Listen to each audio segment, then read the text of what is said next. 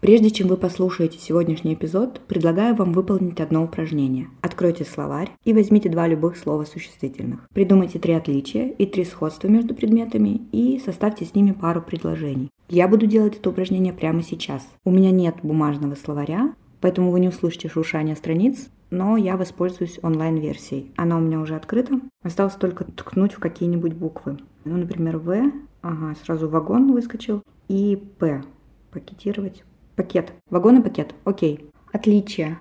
Материал, из которого сделаны, размеры и вес. Пусть так будет. Сходство. Оба рукотворные. Эм, могут выйти из строя. Ну вот из первого вытекает. Могут сломаться, выйти из строя, стать непригодными. И, и туда и туда можно что-нибудь сложить. И в вагон, и в пакет. Теперь предложение. По вагону были разбросаны пакеты из-под чипсов, и что-нибудь еще. На пакете был нарисован голубой вагон и крокодил Гена. Как-то так. Привет, меня зовут Наташа Буикли, и это мой подкаст о школьном образовании «Вы самый худший класс». Благодарю всех, кто поддерживает подкаст своим вниманием, ставит 5 звезд, сердечки, оставляет комментарии или пишет мне в личные сообщения. Все это помогает подкасту двигаться вперед. А сегодня на повестке дня у меня вопрос. Креативность – это врожденное качество или все-таки навык, который можно и нужно развивать? И поможет мне найти ответ на этот вопрос Евгения Гин. Евгения – сертифицированный специалист по ТРИС-педагогике, ведущий научный сотрудник Международной ассоциации образования для новой эры, основатель и ведущая международного онлайн-проекта для родителей «А подумать». Сегодня будем говорить с Евгенией о ТРИС-педагогике и креативном мышлении для детей –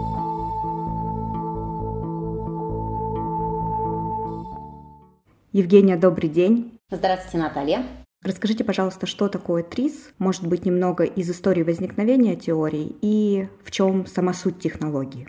А давайте начнем с расшифровки аббревиатуры. ТРИЗ – это теория решения изобретательских задач. Это направление развивается уже довольно давно, и появилось оно в середине 20 века в Советском Союзе. Есть конкретный создатель, зовут его Генрих Саулович Альшулер, и это такой человек, который был изобретателен сам по себе с детства. Вы знаете, есть такие люди, которые постоянно что-то придумывают, изобретают, и их учить вроде как не надо, они сами могут. Вот он был как раз из таких. И поэтому, когда он пришел в армию, армию, его поставили руководить отделом военных изобретателей. Надо сказать, что первые патенты он получил еще будучи учеником старших классов. И вот, когда он пришел в армию, он стал руководителем отдела, в котором работали военные инженеры. Этим людям нужно было решать какие-то нестандартные инженерные задачи. И он рассказывает, что произошла такая штука. Вот я начальник, у меня есть подчиненные, изобретатели, им нужно решать задачи, а они приходят ко мне и говорят, задачи не решаются. Как быть? И он говорит, ладно бы это один человек был, ну сам тогда взял там, я не знаю, что-то подумал и решил эту задачу. Но таких людей было много. И что делать, когда у тебя много подчиненных, задачи у них стоят, а они не знают, как их решить. Вот как быть? Что сделал сам Генрих Альтшулер? Он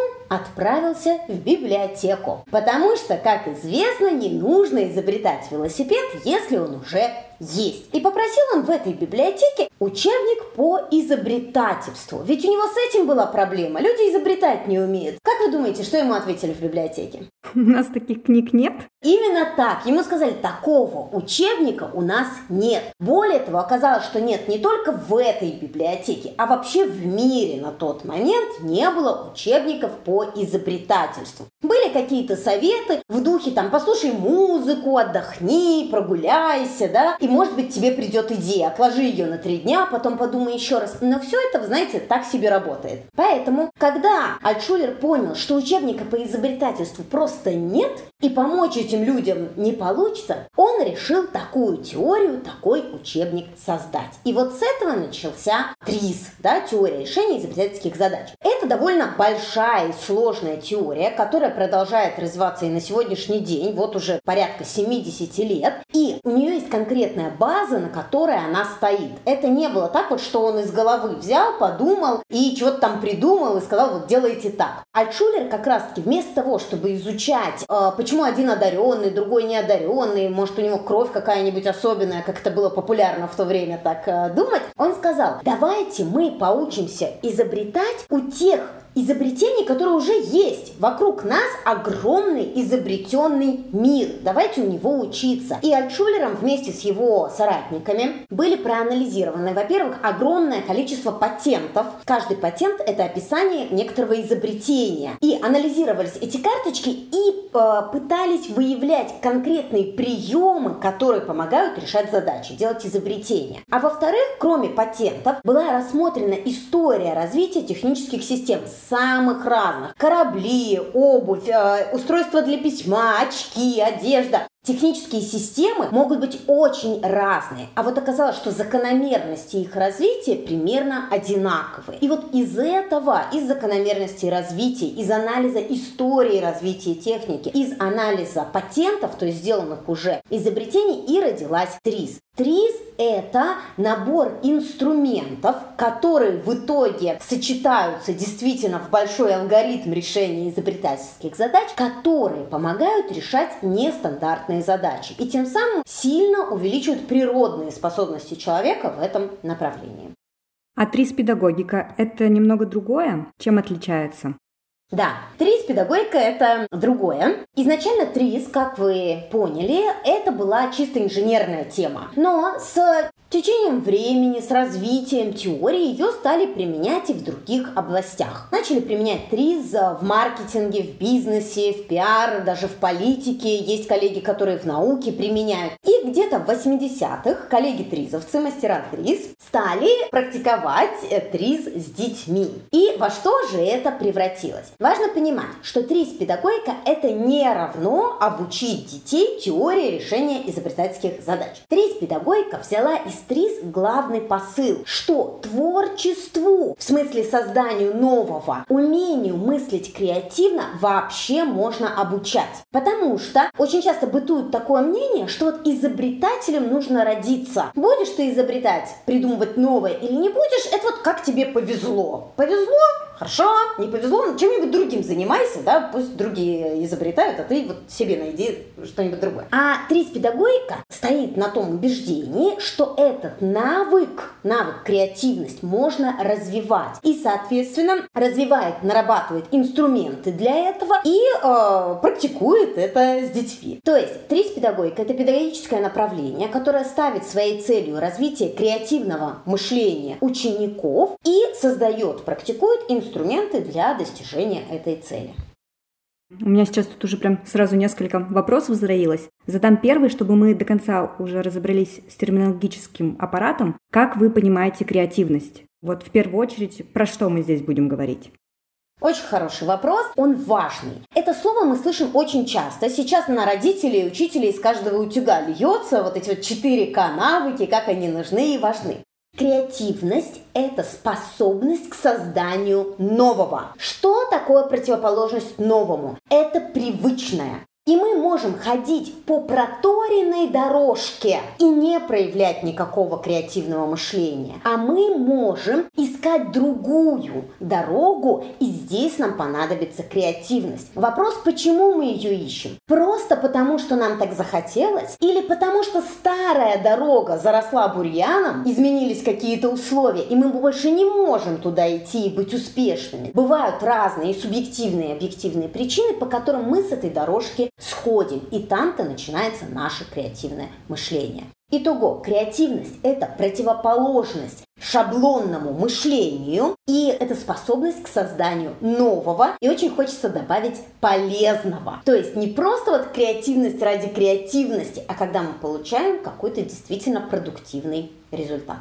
Я бы еще хотела сказать, что шаблоны, они тоже очень нужны и важны. То есть я совершенно не призываю к такой оголтелой креативности везде и всюду. Шаблоны, стереотипы очень здорово повышают нашу продуктивность. Если каждый день изобретать новый способ завязывать шнурки и новый способ готовить яичницу на завтрак, мы никуда никогда не дойдем. И это очень важно понимать. И вот когда мы в школе занимаемся с детьми, мы как можем? Мы можем дать им готовый результат. На сегодняшний день школа массовая почти только этим и занимается. Да? Вот дети результаты, как, почему мы к ним пришли, вообще совершенно не важно. Запоминайте. Выучить, рассказать, забыть. А можем дать изобрести эти результаты. Тогда понимание гораздо глубже. И вот этот вот путь сам развития научного мышления, он тоже ребенком в итоге проходится. Но изобрести самостоятельно все, что наработала цивилизация, ну там за 2-3 тысячи лет, смотря откуда вы начинаете отчет, просто не успеть за срок одной жизни. Поэтому очень важно сочетать эти подходы. Где-то использовать уже готовое, не придумывать свой алфавит. Помните, и Альтшулер не хотел вообще ничего придумывать, он хотел взять готовое и работать с этим. Но не получилось. Не надо всегда изобретать велосипед но есть ситуации, где привычное решение не работает. И вот тогда-то нам нужно искать новое, и для этого нам нужно развитое креативное мышление.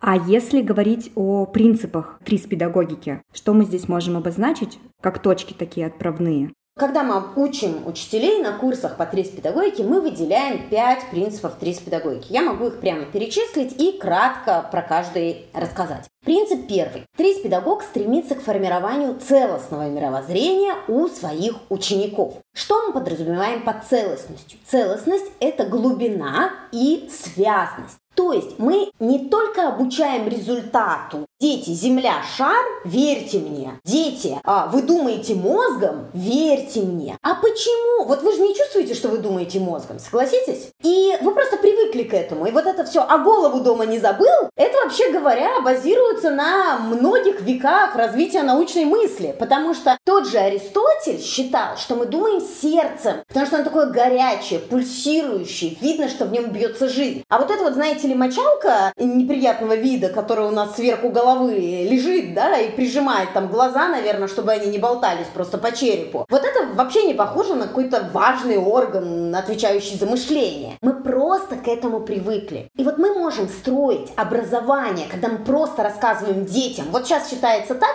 так и считайте. Преподавать науку как такой парад побед и истин. В итоге дети очень боятся делать ошибки в том числе, потому что им кажется, что до них никто никогда никогда не ошибался. Хотя вся история науки – это история ошибок, поиска, да, снова ошибок и снова поиска. И важно это понимать, как мы пришли в ту точку, где мы сейчас находимся. Это глубина, да, а связность – это когда я связываю разные знания в единую сеть. Вот помните, мы с вами, когда в школе учились, вот восьмой класс, на биологии там все рассказывали про клетку. Мы проходили там растительную клетку, очень все интересно, интересно там было, ядро, цитоплазма, вот это вот все. А потом мы по коридору проходили в кабинет физики, и там нам все рассказывали про атом. Атом, атом, электроны, протоны. И вы знаете, никто не сказал, а клетки и атомы как-нибудь связаны между собой или нет.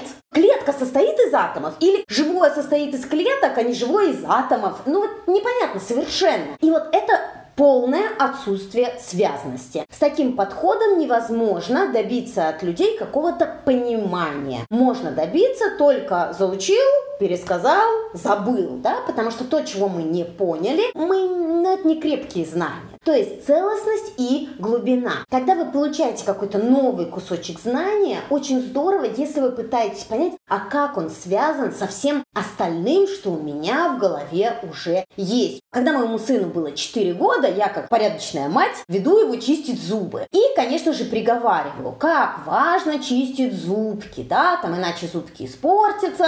Ну, все родители поют эту песню. Как демонстрируется связанность мировоззрения, привычка вот к целостности. На меня мой ребенок смотрит ясными глазками и говорит, мама, а почему тогда животные не чистят зубы? Если ты мне рассказываешь, как это важно, и как зубки испортятся, если их не чистить, то как же быть с тем, что животные их не чистят? И вот это очень здорово, понимаете? Это привычка к той самой целостности. Мне дают какую-то капельку знания, я ее тут же проверяю на прочность, а согласуется ли она со всем остальным, что уже в моей копилке знаний есть. Это первый принцип. Конечно, опять-таки, какие-то э, вещи мы даем просто как результат, но протягивать вот эти вот связи Это очень важно. Например, вот все знают про Пушкина на литературе. А что в мире происходило в его времена? Какие научные открытия? Вот он в душ мог ходить, Пушкин, или не мог? Да? Это про целостность мировоззрения, про понимание всего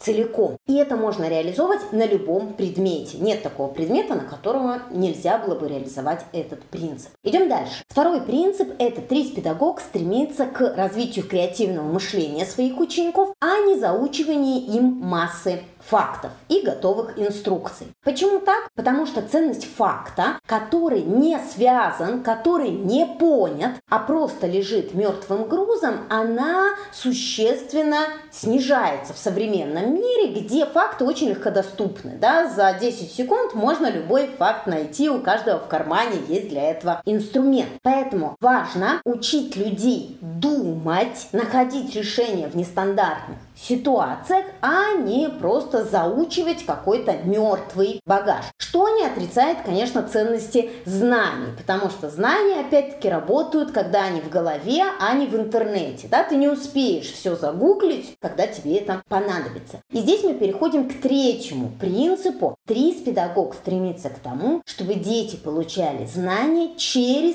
творческую деятельность. Под творческой деятельностью в данном случае мы понимаем не рисование или выполнение какого-нибудь макета из пластилина, да, или что-нибудь такое, или танец-песня, под творческой деятельностью мы понимаем деятельность творца, то есть того, кто что-то создает. Например, свой способ решения задачи. Или вместо того, чтобы заучивать схему работы, ну, допустим, сердца, придумай, как этот механизм, как этот насос мог бы работать. Да? Вот что должно быть на входе, вот что должно быть на выходе. Придумай свою схему. То есть ТРИС-педагог дает задания, в которых ребенок что-то сам создает, ищет свои методы и через это получает знания. Да? Знания как результат некой творческой деятельности. Четвертый принцип – это ученик-субъект образования. То есть не объект за которого мы все решили, сами знаем, как лучше, как вот подход есть, когда мы говорим «ешь, что дают», а есть подход, когда мы учитываем индивидуальные особенности, предпочтения. Вот субъектность – это про второй подход и про то, что ученик может выразить себя и проявить себя. Когда вы даете на уроке изобразительного искусства, которое, казалось бы, про выражение себя, дети все срисуйте с моего образца, чтобы было максимально похоже, тоже субъектности в этом нет никакой. А когда вы ставите задачу, например, нарисуйте дождь, но так, чтобы не было на рисунке луж, капель и э, туч, тут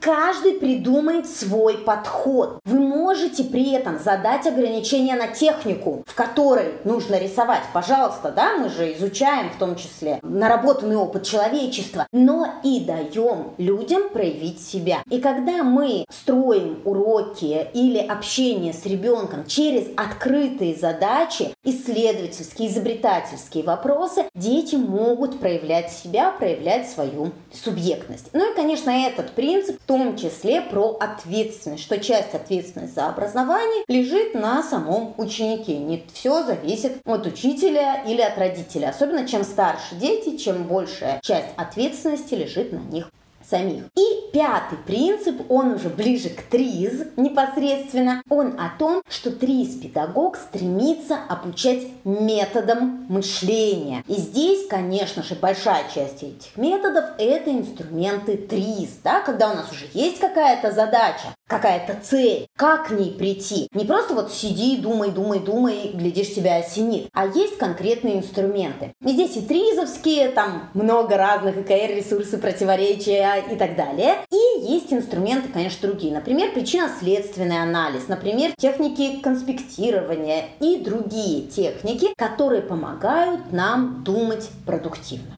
А если мы решаем какую-то задачу методом ТРИС, у нас есть какой-то определенный алгоритм, может быть, примеры вы какие-нибудь приведете, чтобы было понятно, как это работает?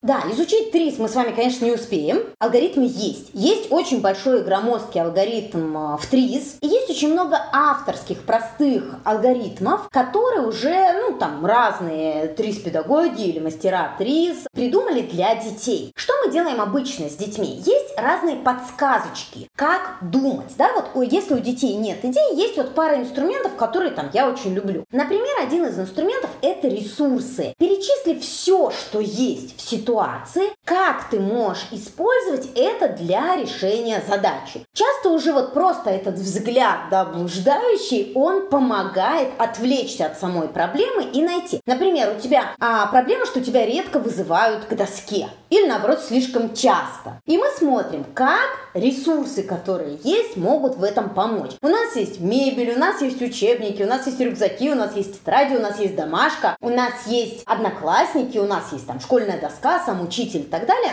И каждый элемент – это наш ресурс. И очень важно составить полный список ресурсов, потому что каждый из них обладает своими свойствами и может как-то помочь нам а, в решении этой задачи. Или приведу вот задачу из мира животных. Есть такой а, пример открытой задачи, да, и мы с вами проанализируем ресурсы. В Африке живет такой маленький пушистый паучок, очень симпатичный. Называется паук-скакун. Он милашка, но есть одно но. Он обожает человеческую кровь. Природа его э, всем наделила большими красивыми глазами, такой пушистенькой шерсткой, но вот не дала ему ни мощных челюстей, ни острого жала какого-нибудь, да, ни когтей, ничего. То есть сам вскрыть кожный покров человека это маленькое существо миленькое не может. Есть хочется, понимаете, у всех свои особенности питания. Вот ему надо. Как пауку-скакуну все-таки добыть себе человеческую кровь, если нет у него никаких вот таких специальных приспособлений. Это пример открытой задачи биологической направленности. Открытые задачи бывают вообще абсолютно в любой области. И мы с детьми начинаем анализировать, да, что у нас есть в системе, что есть вокруг этого паучка, что есть у самого человека. Например, есть какие-то растения. Они говорят, пусть он живет в зарослях колючек. И тогда люди будут царапаться, и он в эти открытые рамки уже будет а, из них брать кровь. Классно? Классно, как гипотеза, да? Мы нашли ресурс и его использовали. Или есть какие-то там больницы, дети говорят, вокруг, да, там есть кровь, давайте мы вот рядом с больницами. Я говорю, хорошо, а как раньше? Паучки эти появились гораздо раньше, чем появились больницы. И мы начинаем анализировать, что же есть еще, выходим на то, что есть вокруг насекомые, и кто-то вспоминает, что есть же насекомое, которое решило эту задачу добычи крови человека. Всем привычный комар. И вот паук-скакун охотится на комаров. Э, тризовцы сказали бы, что здесь природа реализовала прием посредника. С какими-то, с более старшими детьми мы изучаем все эти приемы. В ТРИС есть там 40 приемов устранения противоречий. С более младшими мы используем только ресурсы, то есть мы берем какие-то инструменты и с их помощью решаем задачи. Есть такой инструмент Матхэм, например, очень классный, тоже расширяет вот поле возможных идей. Мы вспоминаем про разные типы воздействия или явлений. Это аббревиатура. М – механические типы воздействия явлений, А – акустические, все, что со звуком связано, Т – температура, заморозить, нагреть, что-нибудь такое, Х – вся химия и электромагнитная. И э, когда мы свой фокус внимания направляем на каждый из этих типов воздействия, то мы находим новые решения решения. Опять-таки могу привести пример задачки, как мы это делаем вот с детьми, рассматривая по Матхэм. Возьму сказочную задачку из разных областей, чтобы были. Гарри Поттер. Вы помните, может быть, как однажды в Хогвартсе было занятие, на котором пересаживали Мандрагору. И в фильме там все в таких больших наушниках. Почему? Потому что Мандрагора страшно кричит, если ее выдернуть из земли. И крик этот очень опасен. И вот в Гарри Поттере это, конечно, хихи-ха-ха, а вот средневековье и пораньше люди в это верили, что услышишь мандрагору, умрешь. И никто не проверял. Это отдельно про целостность мировоззрения. Вы можете задуматься, а почему же никто не проверил-то, орет она, не орет. Вот веками люди писали об этом книги, трактаты. А почему так? Я не буду сейчас рассказывать. Ответ на это есть, вы можете найти и тем самым добавить кусочек к своей целостности мировоззрения. И очень важно, да, когда мы обсуждаем какую-то задачку, вот такими вопросами задаваться, да, так мы формируем ту самую целостность. Итак, у нас стоит задача, как достать мандрагору и не умереть при этом. При том, что наушники еще не изобрели. Отправляемся с вами в древние времена, ну там начало нашей эры, ну пятый век, шестой век. Как достать мандрагоры? У каких-то детей есть идеи, у каких-то нет. Как быть с теми, у кого нет? Давайте используем матхэм, например. Можем мы что-то механически сделать с этой мандрагорой, чтобы, когда мы ее выдернули, она не кричала. Есть у вас идея, может быть, Наталья? Ну, только если убить растение. Например, да, это один из методов был древнего мира, когда мы наш кинжал вонзаем прямо в землю. И потом достаем, а она уже не кричит. А можем мы, вот А, помните, дальше идет матхэм, это акустика. Можем мы какие-то звуки использовать для того, чтобы сохранить себя в целости и сохранности. А, то есть, чтобы слышали еще какой-то звук, который будет перекрывать звук мандрагоры? Да, вот как только я вам дала подсказку, подумайте про звук, у вас тут же идея возникла. И вот в средние века был такой совет, что надо дуть в горн, когда выкапывают мандрагору. И вот этот вот, вы знаете, звук горна, он такой очень мощный, он заглушит крик мандрагоры, и тогда вы останетесь живы. Это второе решение. А можем мы температуру как-то использовать? Мат. Дальше у нас идет. Заморозить ее? Например, заморозить. И тогда она впадет в сон, и мы ее аккуратненько достанем. И так далее. И вот это вот очень здорово, что инструменты, они есть для маленьких, есть для больших. Опять-таки, их можно складывать в алгоритм. Для более простых задач алгоритм даже не нужен. Опытный педагог знает, какой подкинуть в этот момент инструмент, чтобы задачу было легче решить. И появились идеи даже у тех детей, у кого сами по себе они не появляются. В этом суть обучения методом мышления и инструментом ТРИС, чтобы находить идеи там, где сами по себе они не рождаются.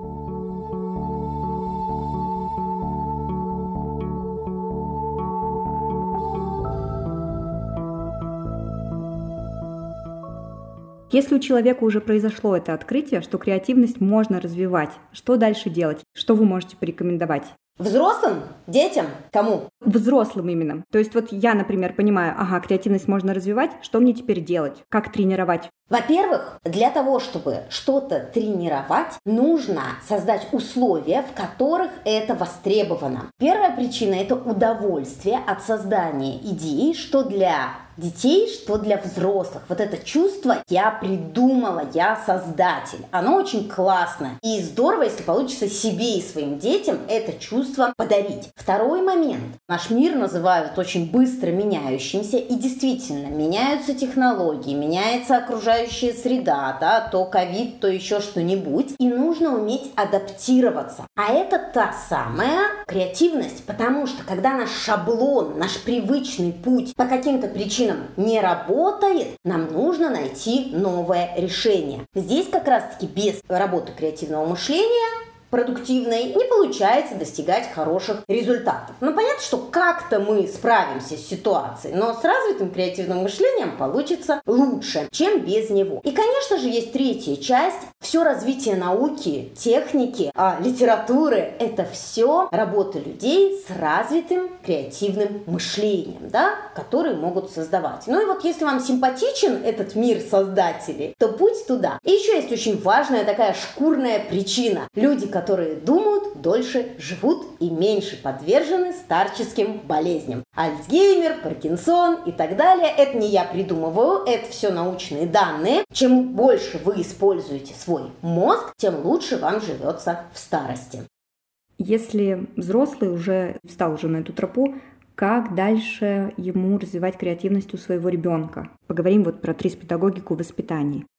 Во-первых, перед тем, чтобы что-то развивать, очень важно что-то не убивать. И это, наверное, один из основных советов, что делать родителю и учителю. Не убивать любознательность и креативность. Я люблю такую фразу, что первые 12 месяцев мы учим ребенка ходить и говорить, а всю оставшуюся жизнь сидеть и молчать. Если у вас это так, то задумайтесь над тем, что, может быть, этого не делать. Когда дети пробуют найти свой подход к чему-то, нужна некоторая степень свободы. Вы знаете, детей очень часто зажимают. Туда не ходи, здесь не стой, так не делай. И вот в такой ситуации очень сложно ждать свободы мышления. Она связана в том числе со свободой проявления проявления себя во внешнем мире. То есть дайте ребенку вообще возможность где-то действовать не по шаблону, где-то вот что-то придумывать. Это важная первая часть. Вторая часть. Важно формировать такое задачное мировоззрение, когда мы воспринимаем окружающий мир, свою жизнь как череду каких-то задач, а не просто событий, что-то произошло, получилось, не получилось. И здесь можно, начиная с маленьких, очень маленьких, но которые уже понимают речь, вообще включать в свой лексикон это слово «задача». Ну, например, у ребенка закатился мячик под диван, и ребенок не знает, как его достать. Вместо того, чтобы сказать «сейчас, подожди, я достану», или «возьми швабру, да, и достань», можно сказать «слушай, у тебя задачка, давай подумаем, как решить», или «ты подумай». Важно вообще подмечать эти ситуации и называть их словом «задача», и позитивно реагировать на решение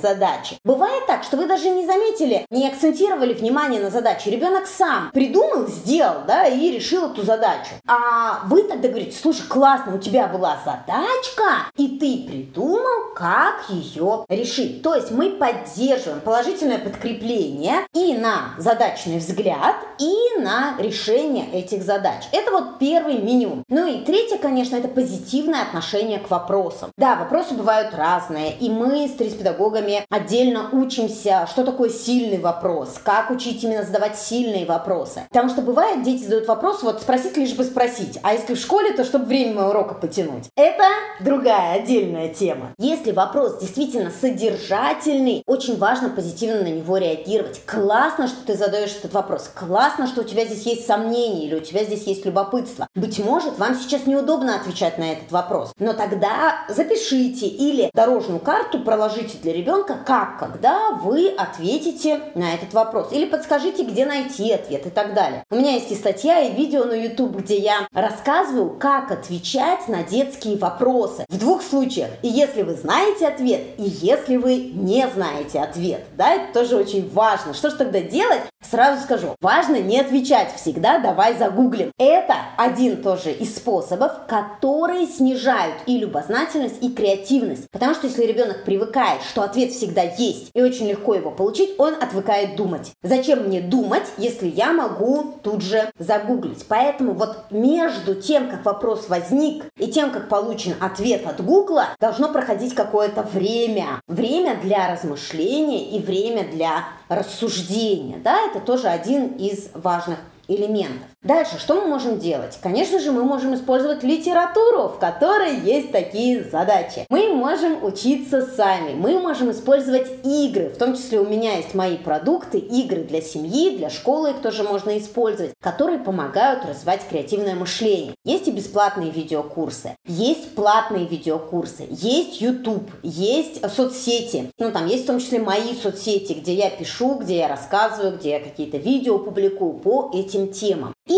создавайте нестандартные ситуации. Вот один из приемов, как превратить стандартную ситуацию в нестандартную, это поставить ограничения на привычный способ выполнения. Вот ребенок читает вечером у вас книжку, маленький, допустим, подустал. Вы ему скажите, пора переворачивать страничку. А как перевернуть страничку, но не а, дотрагиваясь до нее руками? Повеселитесь, я вас уверяю. 23 способа ваш ребенок придумает. И будет классно. И это и субъектность, и развитие креативного мышления, Конечно, это очень простая задача, но такие тоже очень нужны и важны, особенно с непривычки, когда вы только начинаете. А заодно эту перевернутую такими трудами страничку и прочитать больше хочется, да? Или прочитай, ну, своим необычным голосом. Или давай перескажем то, что мы прочитали, например, сказку про Колобка или Красную Шапочку, но с тем ограничением, что каждое слово можно использовать только один раз. Это происходит всегда очень весело. Вот в сказке про Красную Шапочку вам серого волка надо назвать, ну там, раз 20. И красную шапочку тоже. А нельзя. Ее называют юная леди, там, внучка, путешественница. То же самое с волком. Хищник, страшное животное, зубастый. И пошло-поехало, да? Попробуйте найти 20 синонимов. Весело. Вот креатив это весело, понимаете? И вместе с тем мы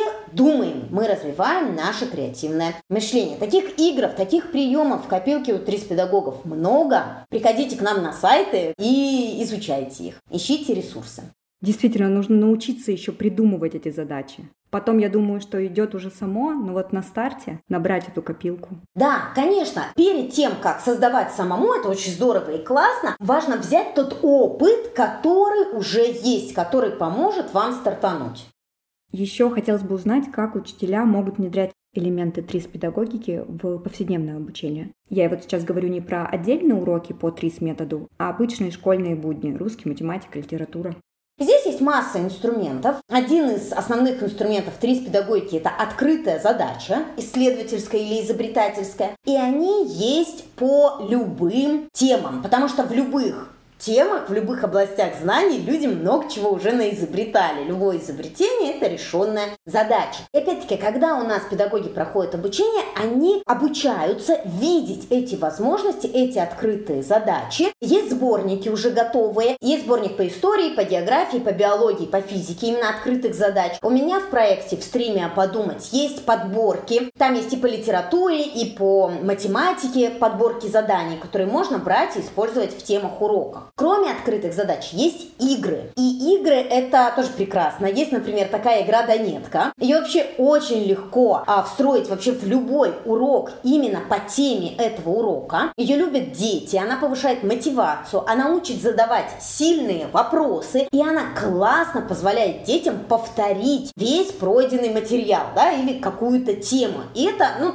очень важно. И вот эти инструментики, маленькие приемы, можно использовать. Отдельно идет комплекс игр, упражнений по работе с вопросами. Опять-таки, чтобы у детей появлялись их собственные вопросы, которые повышают мотивацию и глубину понимания. Первое, что можно сделать, это, я вот учителям говорю, вот возьмите свой сценарий урока и возьмите вот эти принципы, о которых я сказала, и прям посмотрите на свой сценарий через призму этих принципов. Могу я здесь где-то дать детям подумать. Могу я дать детям где-то проявить себя, чтобы у них какое-то разнообразие ответов получилось? Могу я провести какую-то связь с другим знанием или другим предметом? И очень часто ответ «да» могу. Просто нужно через эту призму посмотреть на свой сценарий урока. И даже если вы не знаете всех остальных инструментов, уже какие-то новые мысли у вас здесь зародятся. А если знаете инструменты, то еще намного лучше все будет получаться. Что может убить креативность на уроках, кроме стандартного поиска одного правильного ответа? В стандартной школе очень много всего, что убивает а, креативность. Во-первых, это непонятные детям правила, которые насаждаются. Вот эти вот классические четыре клеточки, иначе расстрел. И когда дети не понимают эти правила, некая форма насилия, да? Насилие убивает желание творить. Даже если вам нужно какое-то правило, то используя принцип целостности, объясните его детям. Часто, когда мы начинаем с учителями разбираться, они говорят, да мы сами не знаем, зачем это вообще все нужно нужно. Так может это и не нужно, да, и тогда это тот самый шаблон, так принято. А иногда мы решаем задачу. Вот есть задача, чтобы дети не выходили за поля. И это тяжело маленьким детям. И мы можем просто ай-яй-яй снижать оценки, да, и это тоже внешняя мотивация, вот это вот э, кнут, пряник, который всегда на стороже, они тоже держат в стрессе и снижают наше желание творить. Мы можем решить эту задачу не выходить за поля десятком разных более гуманных гуманных способов, нежели, ну, там, черкать красной ручкой. Например, давайте их загнем просто. Вот они загнуты, за них нельзя выйти. Давайте перед красными полями нарисуем серые поля, как желтый сигнал светофора. Приготовься, скоро тормозить. И это очень помогает детям. Есть много других решений, да, сейчас не буду. Но это тоже задача, которую учитель может решать творчески. И вот здесь-то следующий момент. Вы знаете, проводили эксперименты по исследованию креативности. Их вообще много проводили, я сейчас не про это. Одной и той же группе детей давали тесты. Тесты с примерно похожими заданиями. То есть результаты по уровню креативности ожидались бы довольно похожими. Но при этом меняли один организационный фактор. Так вот, организационный фактор, который меняли, это был учитель, который выдавал задание и а, сидел во время теста. Если учитель был креативный, то есть дети знали, что этот учитель поощряет свободу мышления, что он сам может что-нибудь придумать, то уровень креативности учеников демонстрируемый существенно выше. А если они знали, что это учитель, у которого шаг влево, шаг вправо это расстрел, все жестко, четко по шаблону и никак иначе, то их уровень креативности очень падал. Поэтому хотите креативности от своих учеников, сами демонстрируйте ее, поощряйте свободу мышления, сами показывайте, как вы решаете задачи, как вы любите мысли и любите думать. И уже только это, без других специальных методик, очень сильно повышает уровень креативности. Это результаты исследований, опять-таки. В школе у нас много бесполезного, того, чего дети не понимают, даже если это полезное. И даже ту же математику очень часто преподают как какую-то магию, где надо совершить какие-то загадочные действия и прийти к результату. И вот совпало, не совпало, а понимания нет. Когда нет понимания, нет мотивации и нет ну, желания продолжать и на этом как-то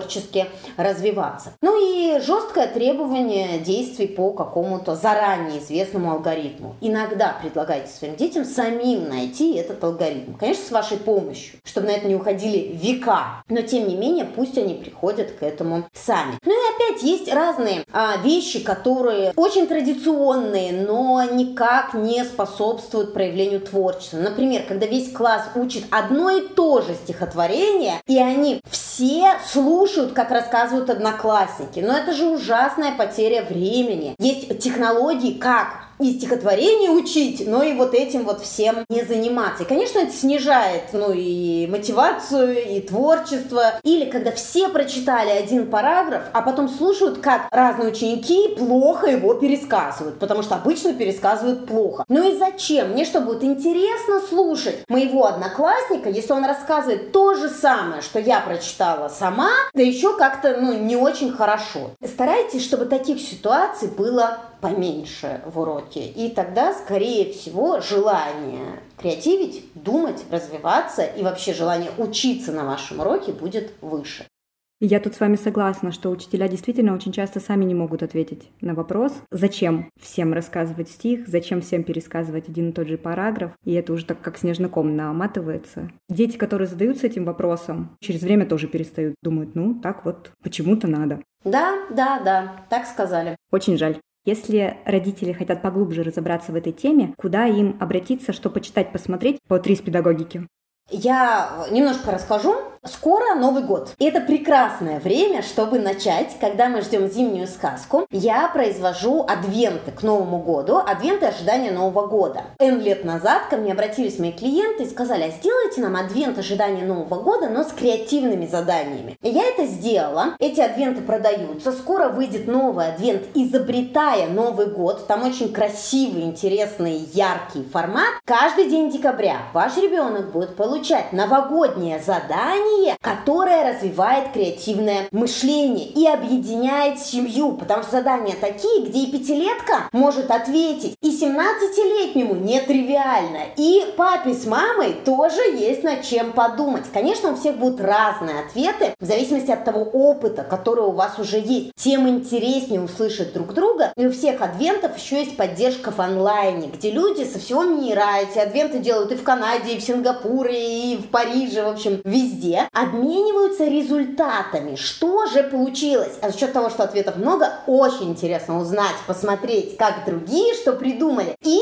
свое тоже выложить. И порадоваться, как тебе там ставят лайки, детям это нравится. Итак, адвенты, вот это просто время, когда легко начать. Каждый день и привычка формируется. За месяц как раз мы привыкаем. Каждый день мы по чуть-чуть креативим. За вечерним чаем, за ужином или по дороге в машине. Да, взяли с собой задание, карточку. Они или в виде открыток или в виде писем. Такой удобный формат. Это на сайте подумать.ру. Дальше. Есть сайт Ассоциации образования для новой эры trizway.com. На нем, во-первых, есть очень много статей. Там есть отдельный раздел родителям, есть раздел учителям, начальная школа, средняя школа, дошколка. И там практики делятся своим опытом. Очень много ценных, классных статей. Очень рекомендую почитать. Мои статьи тоже. Многие представлены на на этом сайте. Сайт Ассоциации образования для новой эры. На этом же сайте есть раздел «Книги». И там вы можете найти разные книги, которые помогают развивать креативное мышление или готовые сборники открытых задач. И есть еще сайт проекта Creatime, к которому я тоже принадлежу, creatime.me. И там из прекрасного это бесплатные видеокурсы. За один час подкаста мы мало чего успеваем, а там многосерийные видеокурсы, которые интересно смотреть всей семьей. Есть видеокурс воспитания креативности в семье, есть видеокурс чему и как учить современных детей. Ну, первый в первую очередь для родителей, второй для учителей. Оба курса очень интересно сняты. Вот хотите глубже, побольше про инструменты, смотрите курсы, читайте статьи, книги, заказывайте адвенты. Игра «Думай и делай» есть еще такая на каждый день, опять-таки для развития изобретательского мышления и чтобы была какая-то полезная и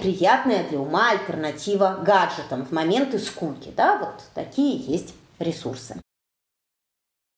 Супер, благодарю вас, Евгения. Это все очень интересно, и пока слушала, в очередной раз подумала, что, наверное, самое главное — это научить детей широко мыслить и мне откликается ваша мысль про то, что жизнь — это не последовательность событий, а именно череда решений, которые мы принимаем. Очень приятно было с вами тоже пообщаться, и я надеюсь, что наши слушатели тоже загорятся идеей практиковать и задаваться вопросами, и своих детей тоже показать, как прекрасно решать задачи и какое же огромное количество их есть в нашей а, жизни, но только для тех, кто умеет их видеть. И этот навык можно воспитать. Пойду сейчас разбираться с Мандрагорой. Благодарю вас. Отлично. И успехов нашим слушателям, удовольствия от того, чтобы думать.